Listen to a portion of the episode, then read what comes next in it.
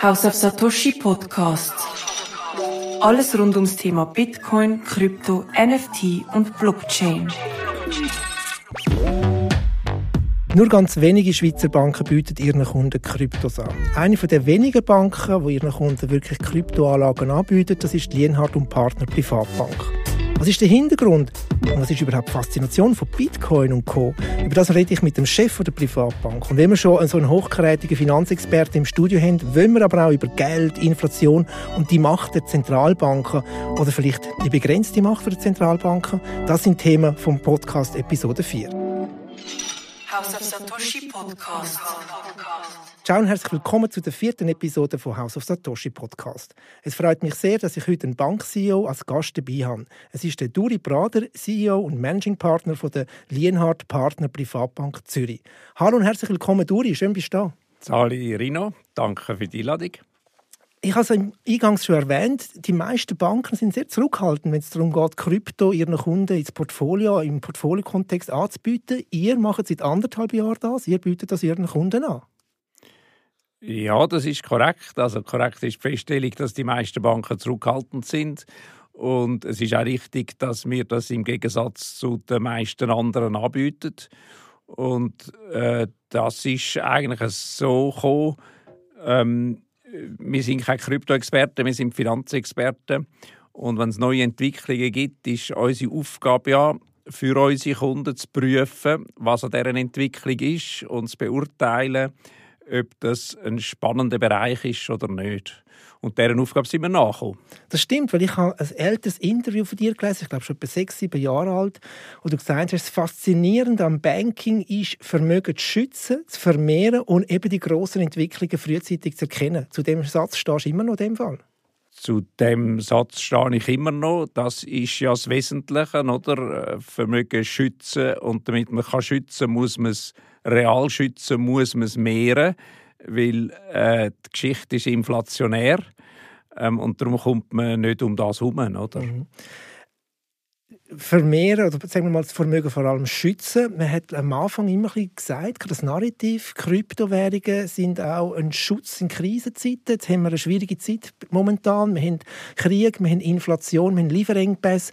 Die Aktienmärkte sind, ähm, äh, sind Richtung Süden. Kryptowährungen haben gar nicht den Stabilisator gebracht, wie man oftmals gesagt hat. Ähm, bist du ein bisschen erstaunt über die Entwicklung der Kryptowährungen in den letzten Monaten? Also über die Entwicklung, äh, das äh, kann ich nicht behaupten, dass ich die vorausgesehen habe, weil äh, das ist nicht voraussehbar, wie sich das entwickelt. Aber nicht erstaunt sind wir, dass eine Beimischung von Krypto im Portfoliokontext nicht zu einer Stabilisierung vom Portfolio führt weil äh, Krypto hat statistisch gesehen einfach ähm, zu wenig lange Historie, auch wenn Bitcoin äh, zehn Jahre ist eine lange Zeit, aber das lange eigentlich nicht für so eine Aussage, dass man das als äh, Stabilisator ins Portfolio kann tun kann. Wir, das kann ich auch ergänzen noch da, oder? Ähm, wir sind eigentlich überzeugt, oder, dass in einem Aktienmarkt Crash Bitcoin auch unter die Räder kommt. Weil dann ist Rush to Cash und dann wird alles liquidiert in einem ersten Moment, wo man noch Gewinn hat. Hm. Wie haben eure Kunden, die jetzt schon Kryptos in ihren Portfolios haben, reagiert über die doch sehr starken Kursbewegungen jetzt auch im Kryptobereich? Also wir sind unsere Kunden angegangen ähm, und haben eigentlich alle, die Interesse haben, um was es geht, haben wir eigentlich versucht, darüber aufzuklären und, und zu erklären, um was es geht. Und die, die es haben wollen testen, dann haben wir gesagt, testen wir es doch. Und unsere Allokationen sind sehr gering. In den äh, verwalteten Mandat, wo wir also eine Vollmacht haben, haben wir mit dem ausdrücklichen Einverständnis der Kunden haben wir 2% alloziert. Also auf äh, Performance Contribution, auf den Beitrag an Performance hat das eigentlich keinen wesentlichen mhm. Einfluss. Mhm. Und aufs Risiko? Ja, die Volatilität steigt natürlich, oder? Die ist noch ein bisschen höher, aber in dem die Beimischung so klein ist, ist das eigentlich wie eine Option. Mhm, mh. Ihr macht aber nicht alle Kryptowährungen und Tokens. Es gibt ja überall über 20.000 Coins und Tokens, sondern momentan meines Wissens nur zwei. Ether, ist, also Ethereum-Plattform und der Bitcoin. Hat das einen Hintergrund, wieso nur gerade die zwei sind, auch die zwei grössten Kryptowährungen? Ja, der Hintergrund ist, oder, bei den Aktien würde man reden von den Blue-Chip-Aktien, oder? Und ähm, das Thema die Anlageklasse als solches ist ja schon höchstes Risiko. Also haben wir eigentlich in der Auswahl nicht noch zusätzlich spezifische Risiken nehmen und haben uns eigentlich für die beiden entschieden, wo die, die höchste Kapitalisierung haben. Und Bitcoin ist eigentlich der Vertreter, wenn man so will, von einem Zahlungstoken in dem Sinn, wenn man das so will, nehmen und Ethereum ist eigentlich äh, als Smart Contract die Blockchain, wo die Kategorie vertritt. Mhm. Und darum haben wir uns für die zwei entschieden. Die Alternative wäre gewesen, ähm, irgendein Zertifikat oder äh, ein Produkt zu wählen, das breiter diversifiziert ist. Da müssen wir aber wissen, dass von unserer Anlagephilosophie ein Grundsatz, den wir haben, ist eigentlich, dass wir, wenn immer möglich, ins Original investieren wollen. Also direkt in die Aktien, direkt physisch ins Gold. Und bei den Kryptowährungen haben wir halt das Gleiche auch wollen umsetzen, direkt in die Kryptowährung. Damit ihr keine zusätzliche Abhängigkeit habt? Oder hat das einen Hintergrund? Wieso? Ja, das hat einen, das hat einen Hintergrund. Man kann das so formulieren, wie, wie, wie du das sagst. Ähm, man kann es aber auch so sagen, oder? Erstens ist es eine Kostenfrage, weil jedes Produkt, das ich rein tue, hat zusätzlich Kosten, die es generiert. Diese Kosten kann man eigentlich äh, weglassen, langfristig. Und der zweite Punkt, der der wesentlichere Punkt ist aus meiner Sache, ist, ist in einer absoluten Krise, nicht wie jetzt, sondern in einer grossen Krise, ist eigentlich ähm, die Preissetzung das kleinere Risiko das größere Risiko ist die Durchsetzung vom Eigentumsanspruch. Und je näher ich am Eigentum bin, desto einfacher fällt es mir, meinen Eigentumsanspruch durchzusetzen. Mhm. Wenn wir Immobilien nehmen, oder ob ich die Immobilie direkt besitze oder ob ich das über einen Immobilienfonds habe, ist das einfacher. Bei einem Aktienfonds genau dasselbe. Und bei Kryptoanlagen ist das natürlich auch so. Das ist ein super Stichwort, das, der Besitzer, der Eigentum.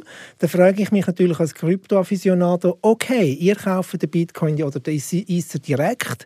Ähm, da muss man ja wissen, wie das Ganze funktioniert mit den Private Keys, mit den Zugangsdaten zum Kryptovermögen, das ja auf der Blockchain liegt. Wie löst ihr das? Das braucht ja schon ein bisschen Fachkenntnis und auch eine gewisse IT-Infrastruktur.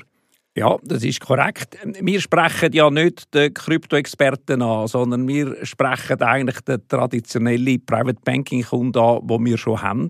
Und der ist natürlich nicht versiert in der Regel, dass er das selber lösen kann. Wir lösen das treuhänderisch für ihn. Also er hat weder einen Public Key noch einen Private Key. Ähm, wir haben einen Custodian. Und bei dem Custodian äh, haben wir auf einem, einem digitalen Vault ähm, wir die Kryptowährungen lagern für den Kunden. Und das ist wahrscheinlich auch, da kann jetzt nicht du allein zugreifen, sondern das ist wahrscheinlich auch nach einem grossen Sicherheitskonzept, oder? Also sobald ich die Coins, die, die Keys habe, dann habe ich Zugriff aufs Vermögen. Absolut. Das ist äh, natürlich noch der gleiche Sicherheitsdispositiv, äh, wie ich allein auch nicht auf die Nestle-Aktien ja. zugreifen in den Depots ja. der Kunden. Das funktioniert genau gleich. Entscheidend ist, oder, dass es nicht auf unserer Bilanz ist ja. und wir auch nicht das Gegenparteienrisiko für den Kunden sind zusätzlich. Weil hätte ich es auf der Bilanz, dann hätte ich wahrscheinlich ein Problem mit den Eigenmitteln, oder? Hätte ich es auf der Bilanz, hätte ich äh, vom äh, regulatorisch gesehen ein Problem mit den Eigenmitteln, weil man die am Anfang dann mit 800 Prozent müssen ja. hinterlegen ähm, aber aus Sicht vom Kunden hat er natürlich auch uns als Bank als Gegenpartei. Und alles, was wir machen, versuchen wir eigentlich am Kunden ähm, das zu segregieren, seine Vermögenswerte, damit er nicht noch zusätzliche Gegenparteienrisiken hat. Kann ich auch als Krypto, also als normal, also ein Privatbank, Private Banking Kunde, der jetzt vielleicht auf seinem privaten Wallet das Vermögen aufgebaut hat von einer Million, kann ich jetzt zu euch kommen und sagen, ich habe da eine Million in Bitcoin, ich möchte das gerne in ein normales Bankdepot, in die Fiat-Welt zurücktransformieren. Dann machen die das auch? Dass ihr Kundengelder entgegennehmen als von Kryptowährungen? Also wir, grundsätzlich nehmen wir keine Krypto-Einzahlungen entgegen. Grundsätzlich tun wir Kunden, die neu in die Kryptowelt investieren, tun wir bei uns investieren. Ähm, Warum machen wir das? Weil die Due Diligence, wie die Kryptowährungen entstanden sind, sind die originär entstanden oder sind die sekundär gekauft worden? Die Abklärungen sind relativ kompliziert und da sind wir keine Experten. In, wir prüfen Einzelfälle und wenn die sehr einfach sind, wir haben bisher das erst einmal gemacht, ähm, dann machen wir das. Weil wenn es sehr einfach nachvollziehbar ist, dann machen wir es. Und dann selbstverständlich kann der Kunde das bei uns ähm, von Krypto nachher auch in Fiat wandeln und andersweitig investieren. Was ist denn für dich die Faszination, oder wo du damals ähm, den Entscheid getroffen hast, wir müssen ein Krypto für ihn aufbauen, da hast du dich wahrscheinlich mit dem Thema beschäftigt und das hat dich dann auch von triggern, hat dich auch von faszinieren und wo du eben genau ähm, gesehen hast, das ist eine grosse Entwicklung, die stattfinden kann und wir müssen frühzeitig da also die jetzt erkennen und die zu verfolgen. Was war der Trigger gewesen? Ja, der, der Trigger ist eigentlich, was ich gesagt habe, oder als Finanzexperten ist eigentlich unsere Pflicht, also Entwicklungen zu verfolgen, unsere Meinung zu machen und unseren Kunden können zu kommunizieren. Und so 2016 würde ich sagen, etwa, äh, Bitcoin vermehrt das Thema geworden ist, ähm, habe ich eigentlich nicht genau verstanden, um was es geht. Und bin dann einmal an eine Veranstaltung gegangen, wo man darüber geredet hat. Danach habe ich noch weniger verstanden. und dann habe ich angefangen, ein bisschen nachlesen. Und äh, da ich mich schon immer für Geldpolitik interessiert habe, ähm, habe ich, äh, dort ist das Interesse entstanden, weil, weil äh, mir klar geworden ist, dass man eigentlich mit äh, Blockchain-Technologie und mit der Idee und der Vision von Bitcoin etwas kann umsetzen kann, was in der Theorie schon vor 100 Jahren entwickelt worden ist. Das ist ein gutes Stichwort. Ähm, es gibt einen Ökonom, der Friedrich August von Hayek, der ja schon 19, schon relativ früh gesagt hat, wir müssen eigentlich das Geld entstaatlichen. Oder? Der, Zentral, der Staat hat ein Monopol auf unser Geld. Ist das eine These oder ist das ein Gedanke, wo du auch kannst mittragen wo du dir auch Gedanken darüber machst? Absolut. Also ich sprich natürlich den Friedrich von Hayek an, oder, wo Nobelpreisträger war dann und ein Schüler war von Ludwig von Mises und wo ja zu der äh, bekannten österreichischen mhm. Schule mhm. der Ökonomen äh, gehört. Und er ist ja nicht nur Ökonom gewesen, sondern er ist im weiteren Sinn Soziologe gewesen. Und seine These ist absolut faszinierend, oder? Weil seine These ist äh, natürlich die, ähm, äh, dass äh, der Staat immer über die eigenen Verhältnisse lebt und darum die Geschichte vom Geld inflationär ist. Und ähm, wenn das Geld privatisiert wäre, würden wir in einer friedlicheren Welt leben. Mhm. Äh, an einem konkreten Beispiel, oder? Äh, wenn äh, bei der Irak-Invasion, ich glaube, das war 91 ja. oder so etwas äh, von den Amerikanern, wenn die Amerikaner zuerst hätten müssen schauen, haben wir genug gesparte US-Dollar, ja. dann hätten sie müssen sagen, wir können uns den Krieg nicht leisten. Und wenn man natürlich die Hoheit hat über eine Reserve Currency, dann spielt die Überlegung nie eine Rolle. Mhm. Und das ist eigentlich die soziologische These vom Hayek. Und äh, Privatsgeld äh, ist natürlich erst mit der Bitcoin-Vision ist das technisch möglich geworden, oder? Und das ist äh, das, was mich dann eigentlich fasziniert hat und warum ich mich dann angefangen habe, damit äh, genauer beschäftigen. Oder genau, wir wollen ja eigentlich ein, wertstabiles Geld haben. Und der, der das eben erreichen kann, der sollte ja dann eigentlich, also die Macht, der soll nachher auch den Konsument oder Konsumentin ansprechen können. Ja, also zum beim Hayek bleiben, der hat das sogar noch ein bisschen anders gesagt. Der hat gesagt, ähm, wenn es äh, eine Praderwährung gibt und eine Müllerwährung und eine Weberwährung, wie immer die hinterlegt ist und konstruiert ist, es muss doch am Marktteilnehmer liegen, welcher er am meisten vertrauen will. Mhm. Und der Zins kann der Preis vom Geld kann nicht von einer quasi staatlichen Institution, von einer Zentralbank festgelegt werden. Das hat nichts mit freier Marktwirtschaft zu tun, sondern das ist Planwirtschaft wie im Kommunismus. Mhm. Und der freie Wettbewerb unter den Währungen, der zeigt, welche dann die wertstabilste ist und welchen die Marktteilnehmer am meisten vertrauen. Mhm. Wir sind jetzt auch wieder in einer Inflation, inflationären Zeit, Zeit, oder? Ich meine, die 2%-Grenze, die die EZB oder das FED ähm, anvisiert, die ist far away, oder? Wir sind bei 8, 9 Prozent. Äh, und überall, über eine Milliarde Menschen leben schon länger in Ländern mit 10, 12, 20, 30, 40 Prozent. Jetzt eben, Technologie ist fitter, äh, wir haben alle ein Smartphone, der Bitcoin ist da. Ist das eine Chance für den Bitcoin, dass er sich kann durchsetzen sage ich mal, als alternativer Wertspeicher? Oder vielleicht noch nicht als Zahlungsmittel. Oder wie siehst du das? Ja, äh, das ist eine gute Frage und eine wichtige Frage. Ich versuche eigentlich immer alle Kryptowährungen, auch wenn es Währungen heissen, nicht als Konkurrent zu den staatlichen Währungen anzuschauen. Weil, wenn man gegen die politische Macht ankämpft, ist das teilweise ein sinnloser Kampf. Je nachdem, gegen welche politische Macht man kämpft. Und es ist gefährlich. Und ich schaue das mehr eben als einen alternativen Wertspeicher an, nicht etwas, wo staatliche Währungen wird ersetzen. Und ich sehe vor allem dann, wenn man vom Bitcoin wegkommt, ähm, mit den Smart Contracts eigentlich dass man eben auf eine ganz andere Ebene kommt. Ob das, wie immer man das nennt, Internet of Value oder, oder Web 3 oder was auch immer. Oder? Ähm, dort sehe ich natürlich vor allem das Potenzial oder die Chancen. Mhm.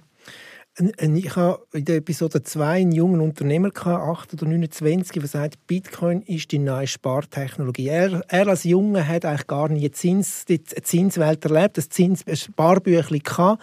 Er glaubt nicht mehr, dass er jemals auf dem Konto Geld verdient. Und für ihn ist Bitcoin die neue Spartechnologie. Ist das etwas, was vielleicht die junge Generation genau auch so erkannt, weil sie merken, hey, das ist einfach zum Kaufen über eine App sozusagen, kannst du heutzutage schnell Bitcoins kaufen und hast sie bei dir. Siehst du das auch so, dass es vielleicht so eine Alternative könnte werden zum Sparen? Ja, das ist sicher so, oder? Weil die sind natürlich viel affiner auf die ganzen digitalen Geräte und, und die Technik. Ähm, ich als Finanzexperte sehe es in dem Sinn ein bisschen anders, oder? Es gibt nicht den perfekten Wertspeicher auf, auf der, oder man muss vielleicht ins Grundsätzliche gehen vom Geld, oder? Warum gibt es Geld? Geld gibt es, weil wir Arbeitsteilung haben. Sonst kann man gar nicht miteinander, miteinander handeln, oder? Das ist, ist eigentlich entscheidend. Ähm, Geldgeschichte beweist, es ist immer inflationär. Also ich habe einen Kaufkraftverlust, wenn das äh, 2% Inflation ist, was ähm, vom EZB und den Amerikanern Durchschnittsziel ist 2%, bei der Schweiz nicht. Wir haben eigentlich Preisstabilität mhm. als Ziel, das heißt Null Inflation. Aber 2% bedeutet, dass ich in einer Generation in 35 Jahren die Hälfte der Kaufkraft verliere. Mhm. Also bin ich, was gut ist für Vermögensverwalter, bin ich eigentlich gezwungen, zum langfristig Kaufkraft zu erhalten, zu investieren. Von dem lebe ich letztlich als Vermögensverwalter, weil die vermeintlich sicherste Anlage, Geld, ist langfristig die schlechteste. Mhm. Oder? Mhm. Und es gibt nicht den perfekten Wertspeicher. Entscheidend ist eigentlich, dass ich möglichst breit diversifiziere.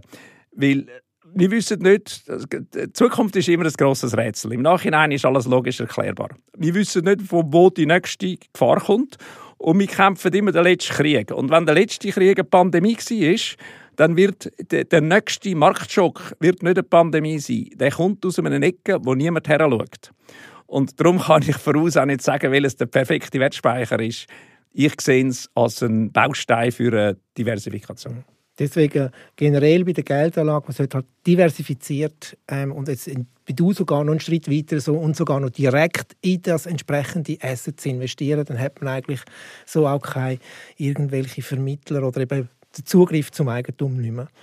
Ähm, wir haben vorher über Zentralbanken kurz geredet. Ähm, ich habe am Anfang bei der Einleitung auch gesagt, die Macht der Zentralbanken oder eigentlich die begrenzte Macht der Zentralbanken in der heutigen Situation. Ich weiß nicht, wie die das die 2% oder auch die Schweiz die Preisstabilität erreichen wollen?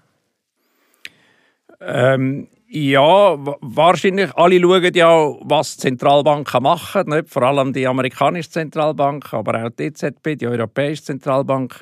Ähm, gebe ich dir recht, tendenziell überschätzt man wahrscheinlich, ähm, was sie überhaupt können steuern können.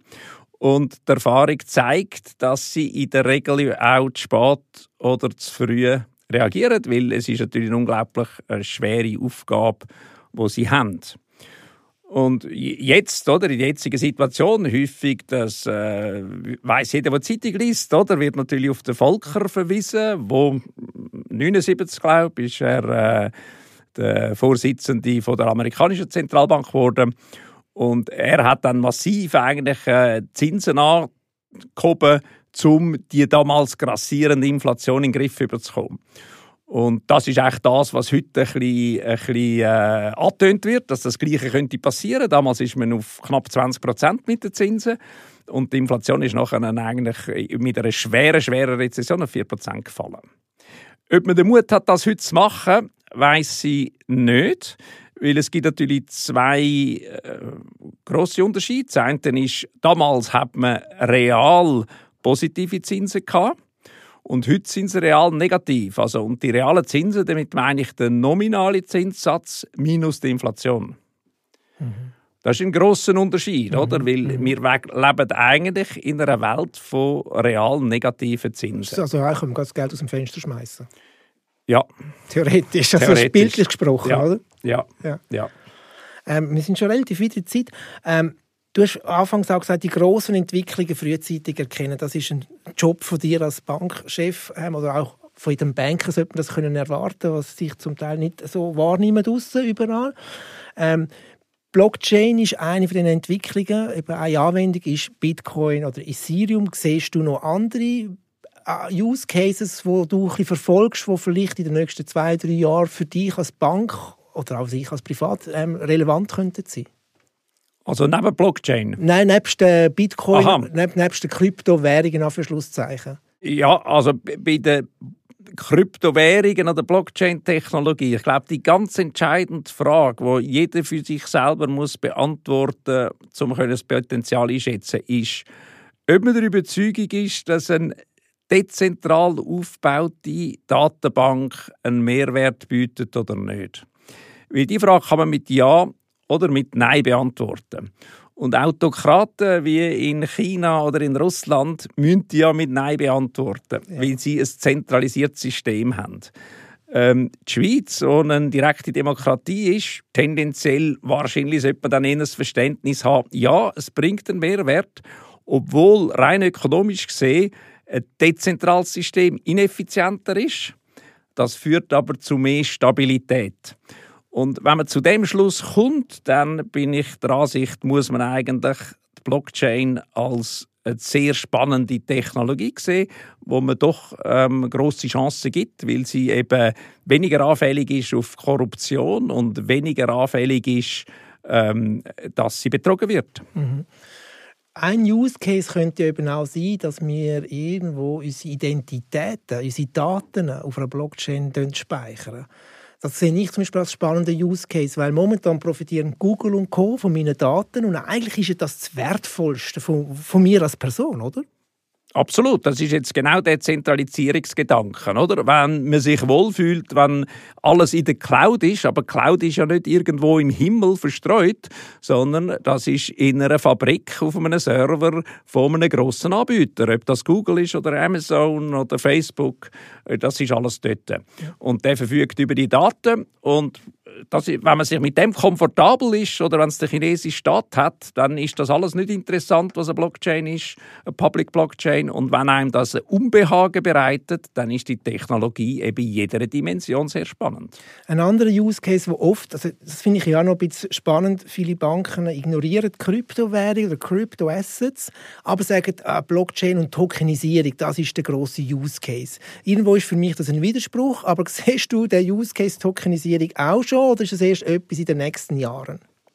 Nein, äh, Tokenisierung als Use Case ist, ist, ich meine, wir in der Schweiz zumindest haben das im äh, das Wertrecht ist im OR vorgesehen, genau. oder? Ist eigentlich der Gesetzgeber, das Parlament hat das bereits ermöglicht. Und äh, wir könnten beispielsweise äh, Namenaktien, die an der Börse gehandelt sind, äh, Nestle könnte das tokenisieren, wenn sie das wettet. Ähm, Technisch ist das möglich, äh, vom, vom äh, rechtlichen ähm, System ist es möglich. Ich glaube, man ist einfach noch nicht so weit, weil man hat auch kein System, wo man das wirklich darauf handeln kann heute. Mhm. Aber Ja, ich glaube, das ist die Digitalisierung ist ein, ein logischer Schritt, oder? Sie sind ja auch ein bisschen aktiv, ich glaube, Sie sind immer noch aktiv im KMU-Handel, im Handel von ja. kleinen Aktien. Von nicht kotierten, nicht kotierten Schweizer Aktien sind wir als Market Maker aktiv neben der Berner Kanton. Richtig. Und da könnte es doch vielleicht spannend sein für so einen kleinen KMU, der nicht kotiert ist und sagt, ich muss eigentlich gar keine Börsenkotierung haben, das ist auch teuer, er braucht halt viele Hürden, könnte ich doch eigentlich meine Aktien digitalisieren, auf einer Blockchain tokenisieren. Ja, in der Theorie ist das äh, der absolut perfekte Fall für eine Tokenisierung und ist mitunter auch ein Grund, warum wir uns auch früher mit dem Thema befasst haben. In der Praxis ist es natürlich so, dass die Aktionäre von diesen KMUs ähm, natürlich nicht die 25-jährigen Blockchain-Cracks sind, sondern das sind Aktionäre, die sich mit dem Thema wenig beschäftigt. Und es ist dann eben wenig aktionärsfreundlich, wenn eine Firma ihre Aktien tokenisiert. Wir werden es sehen. Wir als Haus Satoshi werden im Spätherbst unsere Aktien tokenisieren und einen Token-Sale machen. Ich bin selber gespannt, ob es funktioniert. Aber man muss ja den Use Case mal durchspielen, oder? Ja, absolut. Es, es ist eben entscheidend, was für Aktionäre man hat. Ja. Und die Aktionäre müssen affin sein fürs Thema und Interesse haben fürs Thema. Und dann macht das sehr wohl Sinn ja. und ist das eine sehr spannende Sache. Und auch in Zukunft, oder? Richtig spannend wird es natürlich dann, wenn man die Generalversammlung kann machen auf der Blockchain, wenn man Dividenden kann auszahlen auf der Blockchain, weil dann wird es super effizient. All das funktioniert heute natürlich noch nicht, sondern man kann eigentlich erst das Wertrecht mhm. ähm, auf Blockchain bringen. Mhm. Genau. Ähm, zum Schluss ähm, das Grundangebot an Kryptowährungen Henier, also Kryptoassets Henier, was ist next bei der Lienhardt? Ja, das Nächste ist vielleicht, ähm, wo wir denken, wollen wir machen, wenn der Merge von Ethereum stattfindet ja. ähm, und man eigentlich vom Konsensmechanismus von Proof of Work auf Proof of Stake wechselt, dann äh, kann man Ethereum ja auch staken. Man kann das schon jetzt, aber man kann es eigentlich nicht mehr rausnehmen. Und darum haben wir es bisher nicht angeboten. Ähm, sobald man das eigentlich jederzeit auch wieder, also man kann Zins verdienen dann auf seine ähm, Krypto, Ethereum Kryptowährung, wo man ja. hinterlegt, kann man einen Zins verdienen. Das kann man schon jetzt, aber man kann es nicht mehr rausnehmen auf unbestimmte Zeit. Nach dem Merge, wo man auf Ethereum 2 geht, ähm, kann man eigentlich das Staking kann man dann nach einer Kündigungsfrist jeweils zurücknehmen. Und die Idee ist, dass wir das dann auch können, unseren Kunden anbieten, damit sie auch können Erfahrung sammeln mit Staking. Ja, super spannend. Ich finde das ganz ein spannender Case. Vor allem, wenn man langfristig die Kryptos haltet, macht es ja nicht mehr, macht es ja extrem viel Sinn, dass man dort noch eine Art Einkommen kann generieren kann. Der neue Zins vielleicht, oder? Wer weiß. Duri, herzlichen Dank, super spannend gewesen. Danke vielmals, dass du da bist. Rino, danke vielmals, dass ich da sein durfte und alles Gute. Das war die Episode 4.